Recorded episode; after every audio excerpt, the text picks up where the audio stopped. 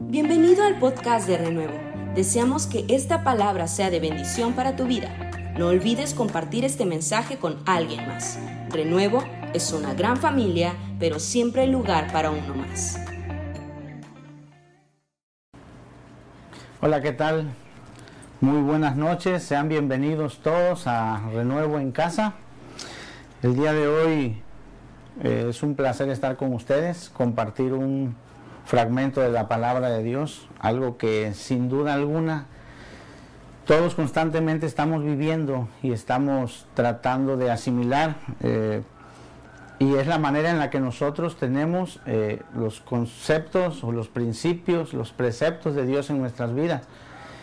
Y como gente que aún no tiene la palabra de Dios en sus vidas también es dirigida y es llevada por esos principios, por esos conceptos que no son la palabra de Dios, pero sí son eh, fundamentos en sus vidas que los llevan a vivir situaciones tal vez repetitivas. Y es necesario saber y entender de dónde nosotros estamos obteniendo todos esos fundamentos, todas esas palabras, todas esas ideas, todos esos conceptos que a la larga dan como resultado nuestra forma de vivir. ¿Verdad? Eh, Nuevamente les doy la bienvenida a todos ahí en Renuevo en casa y esperemos que esto sea de bendición para todos nosotros. La escritura dice en Lucas capítulo 6, verso 46, hay una porción bien importante que me gustaría compartir y leer con ustedes. Dice, ¿por qué me llaman ustedes Señor, Señor y no hacen lo que les digo? Voy a decirles a quién se parece todo aquel que viene a mí y oye mis palabras y las pone en práctica.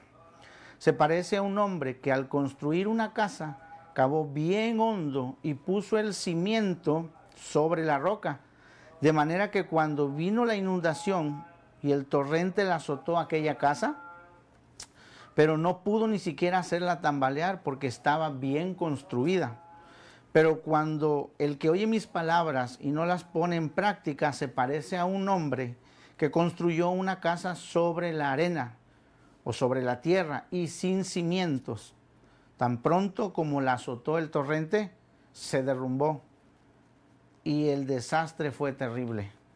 Son dos hombres que construyen lo mismo, pero sobre fundamentos distintos. Uno dice que hace un hoyo bien profundo y cava profundo hasta que los cimientos llegan a las piedras o a las rocas y el otro que construye también, vamos a pensar que eran una casa de las mismas dimensiones, que estaban igual de bonitas, que tenían los mismos eh, materiales por encima, pero el material de abajo era completamente diferente. De hecho, uno de ellos no tenía material abajo, solamente había sido construida en la parte superficial. En esta interesante porción de la escritura, Jesús apunta en dirección a la importancia y al valor que nosotros le debemos de dar a los cimientos en una construcción. Y aunque la escritura hace referencia a dos hombres que construyen una casa, la enseñanza central va enfocada a los fundamentos, a los principios y convicciones sobre los cuales cada individuo forja su vida o edifica su vida. Toda construcción depende 100% de los cimientos sobre los cuales es edificada.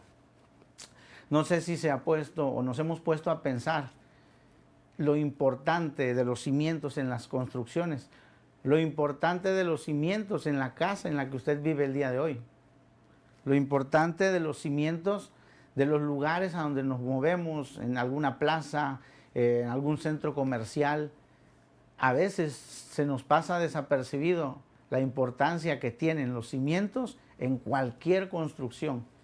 Y esto es algo en lo que nosotros nos movemos diario y estamos en constante relación con ello, ¿verdad? Por eso le decía yo, toda construcción depende 100% de los cimientos sobre los cuales se edifica.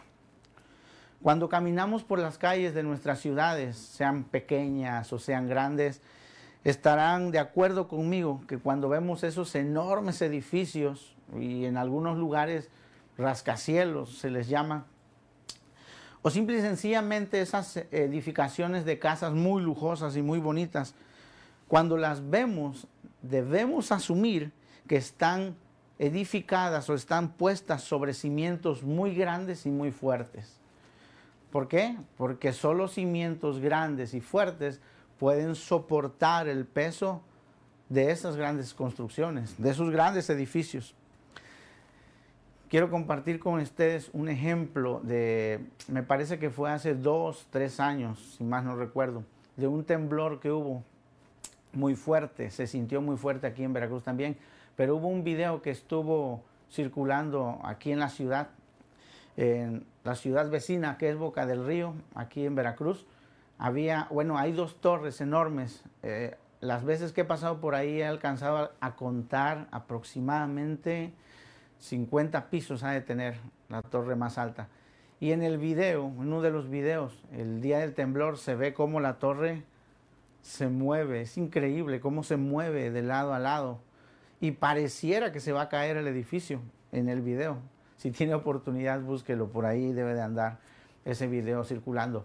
Pero es increíble ver cómo se tambalea y cómo se empieza a mover.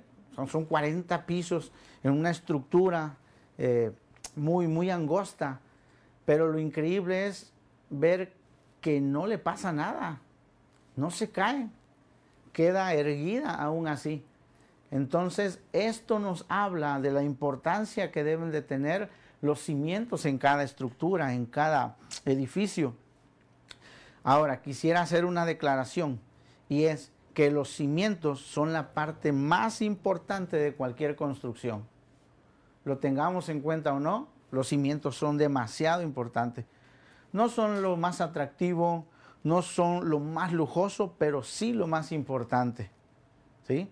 De hecho, cuando miramos cualquier edificio enorme, difícilmente nos ponemos a pensar en qué tan profundo, qué tan grande o qué tan fuertes son los cimientos. ¿no?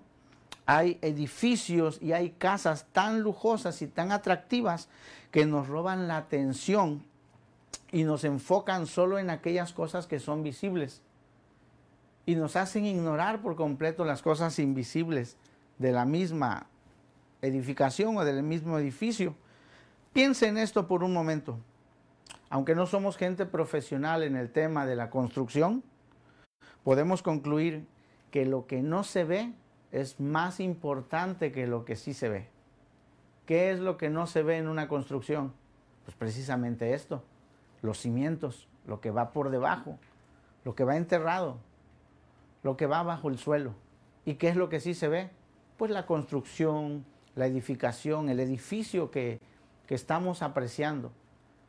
Pero debemos de convenir que lo que no se ve en este tema es más importante que lo que sí se ve. Aunque no lo crean nuestras vidas, las cosas que no vemos son más importantes que las cosas que sí vemos. Y es necesario que comencemos, según mi opinión, debiésemos comenzar a enfocar un poco más las cosas internas que las externas. A veces pasamos demasiado tiempo invirtiéndole a lo externo y no que sea malo esto, pero al final de cuentas no es tan importante como lo interno. En nuestras vidas lo externo que es, bueno, un buen trabajo, un buen auto, una buena casa, una buena economía, todas estas cosas considero que son muy buenas si usted puede y ha logrado alcanzarlas, es bueno, pero no son lo más importante, porque estas cosas que sí se ven externas en nuestra vida dependen mucho de las que no se ven. ¿Cuáles son las que no se ven? Nuestro carácter, nuestra paciencia, nuestro amor, nuestra templanza, aquellas cosas subjetivas, pero son que son de demasiado valor para sostener aquellas cosas que sí se ven. ¿sí? Hace algunos años me tocó vivir una temporada muy difícil en mi vida. Y en esta temporada yo recuerdo estar demasiado frustrado, tenía yo una urgencia por querer salir de esos huecos y de esos hoyos emocionales y situaciones eh, difíciles que había eh, en algunas ocasiones yo provocado por mis decisiones. Pero en esa temporada yo tenía la premura de ser un hombre productivo, comenzar a producir, comenzar a tener la habilidad de incrementarme yo mismo. Pero por alguna razón esto me era muy difícil, ¿verdad? Se me complicaba mucho. Sin embargo, un día de mucha desesperación, un momento de mucha frustración, buscando al Señor, buscando respuesta, buscando una solución, escucho a Dios decirme claramente, ¿verdad? Algo que conmovió y cambió mi forma de pensar en los siguientes años. Y era esto, lo que yo escuché. Crece por dentro, ocúpate en crecer por dentro y lo de afuera llega solo. Es bien sencillo lo que Dios me dijo. Crece por dentro y lo de afuera solo llegará. Cuando yo escuché eso, aunque es una frase muy, muy corta, tuvo un gran significado en mi vida y comencé a hacer los ajustes pertinentes. Comencé a obligarme yo a poner mucho más en el foco de mi atención aquellas cosas que me definían en lo interno. A veces la impaciencia es algo que nos define como personas. A veces la falta de paz, la falta de tranquilidad, todas esas cosas que no se ven, pero nos definen, que al final de cuentas son las que van a soportar o las que van a cargar todo lo que edifiquemos encima de ellos. Hay un concepto que se está manejando hoy en día mucho en las universidades y en algunos centros eh, de ayuda terapéutica para muchas personas y es la inteligencia emocional hay gente que logra desarrollar una inteligencia intelectual. Son gente muy capaz, son personas eh, muy inteligentes en, su conocimiento de algún área.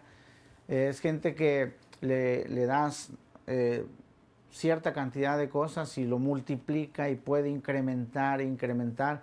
Y se le llama que son personas inteligentemente emocionales perdón, inteligentemente eh, racionales, tienen una inteligencia intelectual increíble. Pero esa misma gente con inteligencia intelectual a veces carece por falta de principios, por falta de cimientos de una inteligencia emocional. Y hemos llegado o han llegado a la conclusión que la inteligencia emocional viene a ser más importante que la inteligencia intelectual porque hay gente muy capaz en el intelecto que no sabe gobernar o no sabe dirigir sus emociones y al final sus emociones vienen derrumbando todo aquello que ellos edifican. ¿Cuántos imperios no hemos visto a través de la historia que se han edificado y han crecido y prosperado, pero en algún punto eh, del camino esos imperios se ven afectados e inclusive en el peor de los casos derribado y destruido a causa de una persona que no supo controlar sus emociones, que no supo qué hacer después de ciertas circunstancias en sus vidas. Y si usted se pone a pensar o nos ponemos a pensar un poco, creo que vamos a convenir en que muchas veces también nosotros hemos tenido o vivido aflicciones o vivido circunstancias difíciles a causa de no saber gobernar o a causa de no haber crecido o de no tener principios y fundamentos en nuestra vida bien sólidos. Entonces venimos a, a, ser como la persona de la que Jesús hablaba, que comienza a edificar una casa sobre la arena y no le pone cimientos. Entonces cuando viene la tempestad, la derriba fácilmente, ¿verdad? Entonces es importante que nosotros comencemos a crecer y tengamos convicciones sólidas en nuestra vida. Nuestras convicciones producen acciones. Cualquier convicción, buena o mala, va a provocar y producir acción en nuestra vida. Algo curioso es que los cimientos, a pesar de que son lo más importante en una construcción, no se ven. ¿Correcto? ¿Sí? No se ven. No se ven a simple vista, sino todo lo contrario, están debajo de la tierra siempre como seres humanos nos gusta el glamour, la exuberancia y tratamos de siempre ser visibles en algo. Pero la gente que ha logrado entender y asimilar que la vida es mucho más compleja que solamente aparentar algo. Le dedica mucho más tiempo a las cosas internas que a las externas. Qué interesante, ¿no? Cuando comprendemos esto, estamos en el umbral de poder hacer muchos cambios y muchos ajustes en nuestra vida que a la larga nos van a traer buenos resultados. Las personas que se dedican a la construcción saben que lo profundo de los cimientos determinan el tamaño y el peso de lo que se pondrá sobre ellos. ¿Sí? Es decir, en otras palabras, entre más tiempo le demos profundidad y prioridad a las cosas internas en nuestra vida, más peso o más cosas podremos desarrollar en nuestro exterior. Ahora quiero explicar algo, no sé, tal vez no todos tengamos un conocimiento eh, acertado acerca de lo que son las convicciones. Recuerde, estamos hablando de esto. ¿Qué es una convicción? Bueno, una convicción es la seguridad que tiene una persona de la verdad acerca de un tema. Lo repito, una convicción es la seguridad que tiene una persona acerca de algún tema. ¿Qué es una convicción? Es también la certeza de lo que piensa y de sus emociones. Los cimientos que sostienen nuestras vidas son las convicciones que tenemos acerca de cualquier tema que, nosotros podamos pensar. Nuestra convicción acerca de lo que somos como personas va a provocar que seamos gente correcta o incorrecta. Nuestra convicción acerca del matrimonio nos llevará a tener matrimonios fuertes y sólidos o débiles y frágiles o inestables, ¿sí? Nuestra convicción, nuestra creencia, lo que nosotros entendamos de quién es Dios, va a afectar completamente toda nuestra vida. Entonces, de ahí que la gente que cree que no existe Dios puede vivir como quiere, o por lo menos eso es lo que se pretende. Gente que no conoce que Dios va a pedirnos cuentas de nuestras vidas, vive como si nunca le fuera a pasar eso. Ahora, es una convicción equivocada, incorrecta, pero la vive como una verdad. Pero eso no implica que el día de mañana, cuando tengamos que presentarnos ante el tribunal de Dios, solo por ignorar esta verdad o este principio, quiera decir que no se le va a pedir cuentas a tal o cual persona. Entonces es importante tener convicciones correctas, porque hay personas que tienen convicciones incorrectas y las viven como si fuera una verdad. ¿Mm? La pregunta es, ¿de dónde saca usted sus convicciones? Piénselo por un momento. ¿De dónde está usted obteniendo todas sus convicciones, todo lo que usted piensa? Su verdad y la certeza acerca de cualquier tema en la vida, ¿de dónde está siendo la fuente que lo llena a usted. ¿De dónde estoy obteniendo yo esa fuente que llena mis convicciones? Hay personas que han adoptado eh, una forma de pensar por lo que han vivido, fracasos que han tenido. Por ejemplo, eh, una persona que ha fallado en una relación o le han fallado en una relación una persona que tuvo una relación que no le dio resultado, de repente eh, al fracasar toma la idea y adopta o abraza la convicción, un criterio de decir no vale la pena amar a nadie. Y a partir de ahí se comienza a regir. Entonces, las convicciones las obtenemos a veces de circunstancias que vivimos. Las convicciones a veces las obtenemos de nuestros padres que nos enseñaron algo. Las convicciones las vamos obteniendo también de gente intencionada que viene a querernos sembrar sus ideas. Y hay mucha gente que es conveniente tenerla cerca porque sus convicciones son certeras y de beneficio para nosotros. Pero también es cierto que hay personas que no tienen convicciones correctas. Y es más, habemos muchos que le estamos prestando el oído a gente que está sembrando ideas en nuestra vida que no son lo más conveniente. Entonces, ¿de dónde debería yo de sacar el sistema de convicciones, de ideas, de principios, de preceptos, de pensamientos que debo tener yo? ¿De dónde lo debo de sacar? Por radical que parezca, como creyentes, nuestra única fuente de convicción y de certeza debería de ser la palabra de Dios. Lo repito, por radical que parezca como creyentes, nuestra única fuente de convicción, de certeza y de verdad debería de ser la palabra de Dios. Y digo debería de ser, porque desafortunadamente a veces no es la palabra de Dios la que rige mis verdades, mis ideas, mis conceptos. De hecho, por eso la Escritura nos llama a un arrepentimiento diario. El arrepentimiento no es una acción que tomamos cuando conocimos a Cristo.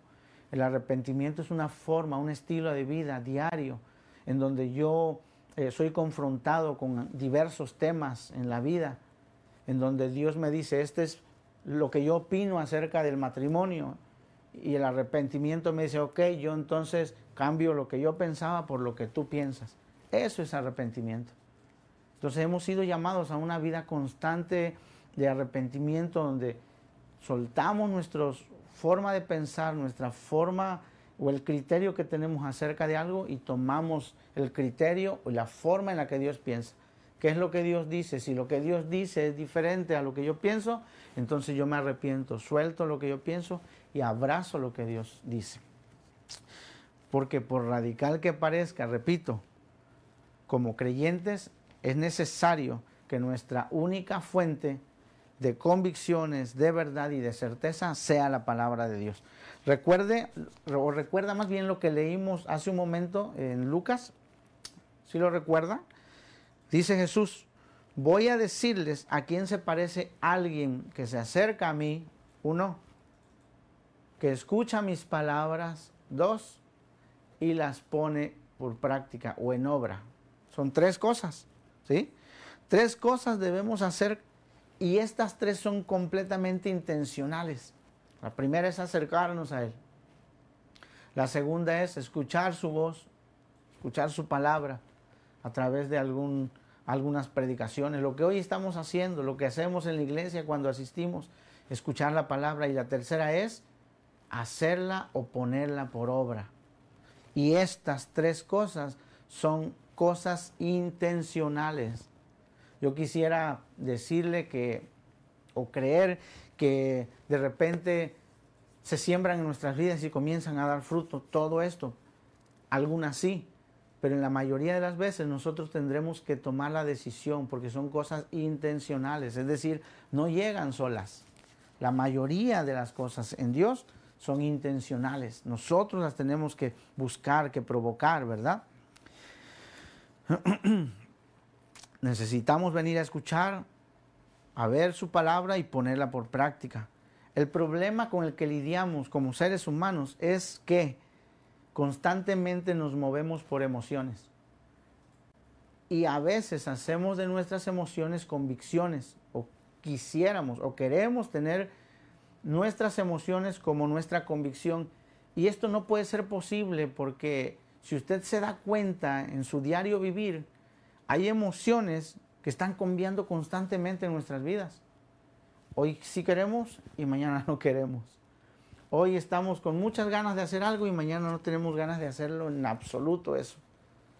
Entonces, si nosotros ponemos como convicción o como nuestro fundamento nuestras emociones, vamos a ser gente completamente inestable, gente que hoy quiere algo y mañana no lo quiere, gente que piensa que hoy Dios la ama y mañana no, ¿sí? De ahí que mucha gente o muchas personas que se casan el día de hoy, a los dos meses se están divorciando.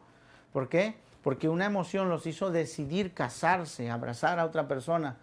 Pero esa misma emoción o la mismo sistema de emociones, el día que amanecen enojados o están de malas o están frustrados, no quieren saber nada de esa persona.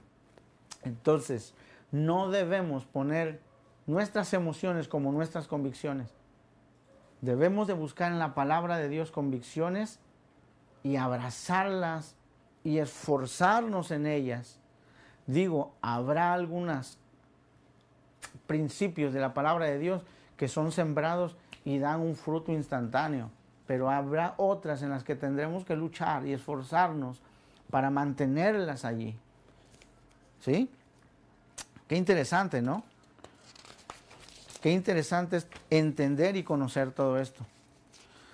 El objetivo del diablo, de Satanás en la vida de cada creyente, no es tratar directamente con sus acciones, con, con las cosas que hace. No trabaja así el diablo, aunque ese es el final o el fin que él espera de cada uno de nosotros. Él trabaja más bien en nuestro sistema de ideas, en lo que nosotros hemos concebido. Si usted se da cuenta, en este tiempo, en esta temporada, en nuestro mundo, hay un ataque constante, constante a través de la televisión, a través de las redes, a través de las noticias, a través de todo eh, el, ambiente eh, gira en torno a querer cambiar las convicciones que anteriormente la gente tenía.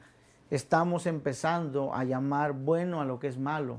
¿Debido a qué? A que el bombardeo es constante aquí, constante aquí.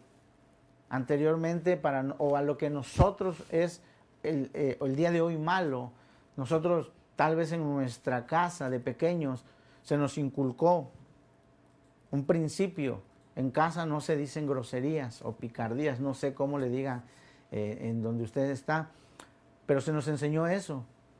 Pero han trabajado tanto el diablo por cambiar esos, esos principios, esos fundamentos que sostenían nuestras vidas, que el día de hoy muchos matrimonios jóvenes, el que sus hijos digan groserías es una gracia.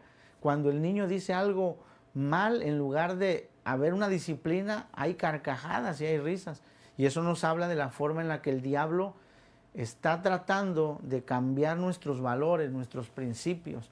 Pero cuando nosotros somos personas que hemos entendido por revelación que la palabra de Dios es un principio inamovible, son principios, preceptos y, conceptos y fundamentos que Dios no mueve y no cambia, nosotros vamos a poder soportar todo, eh, opresión, todo lo que venga en contra de nosotros para querernos robar, para querernos matar o para querernos destruir. ¿Sí? Entonces, eh, repito de nuevo, nosotros debemos de entender que necesitamos forjar nuestros principios, forjar nuestra forma de pensar en la palabra de Dios, que es en el único lugar donde vamos a tener estabilidad, donde vamos a poder tener eh, longevidad, perpetuidad y todas aquellas cosas que estamos buscando a veces de una forma incorrecta. La palabra de Dios es el mejor fundamento sobre el cual podemos fincar, fincar nuestras vidas. ¿Qué le parece? Muy interesante. Entonces, ¿qué le parece si hacemos una oración? ¿Qué le parece si le decimos al Señor, Señor, tal vez hemos tenido formas diferentes de pensar con respecto a tu palabra, de las cuales necesitamos arrepentirnos, pero el día de hoy queremos abrirte el corazón y abrirte nuestra mente para que tu palabra sea nuestro único o nuestra única fuente de inspiración para poder nosotros edificar nuestra vida. Señor, te damos gracias en esta tarde por la oportunidad que nos das de conocer tu palabra. Queremos arrepentirnos, Señor, delante de ti, de todas aquellas cosas que hemos creído como verdad, pero que están fuera del Espíritu de Cristo, fuera de tu Espíritu. Y queremos poner nuestro corazón en escudriñar, en saber, en entender lo que tú hablas en tu palabra, porque lo que acabamos de escuchar hace un momento acerca de el que se acerca a ti, oye tu palabra y la pone por obra, de ese tipo de gente queremos ser, Señor. Ayúdanos, perdona nuestras faltas, lo que hemos hecho en acuñar frases, verdades, ideas, conceptos que están fuera de tu palabra y abrazamos tu poderosa palabra y queremos cimentar todo nuestro alrededor, toda nuestra vida, nuestra economía, nuestra familia, nuestros hijos, nuestro matrimonio cimentarlo sobre lo único que puede darnos estabilidad, que es tu palabra. En el nombre de Jesús, Padre, bendice a las personas que están escuchando y dales la fuerza que necesitan tener para cambiar todas esas convicciones. Como el apóstol Pablo dice, que nos renovemos en el espíritu de nuestra mente para que comprobemos cuál es tu voluntad perfecta y agradable para nuestras vidas. En el nombre de Jesús, amén. Amén. Gracias por quedarte con nosotros hasta el final de este mensaje. Te esperamos en nuestro próximo podcast. Renuevo es una gran familia, pero siempre hay lugar para uno más. Bendiciones.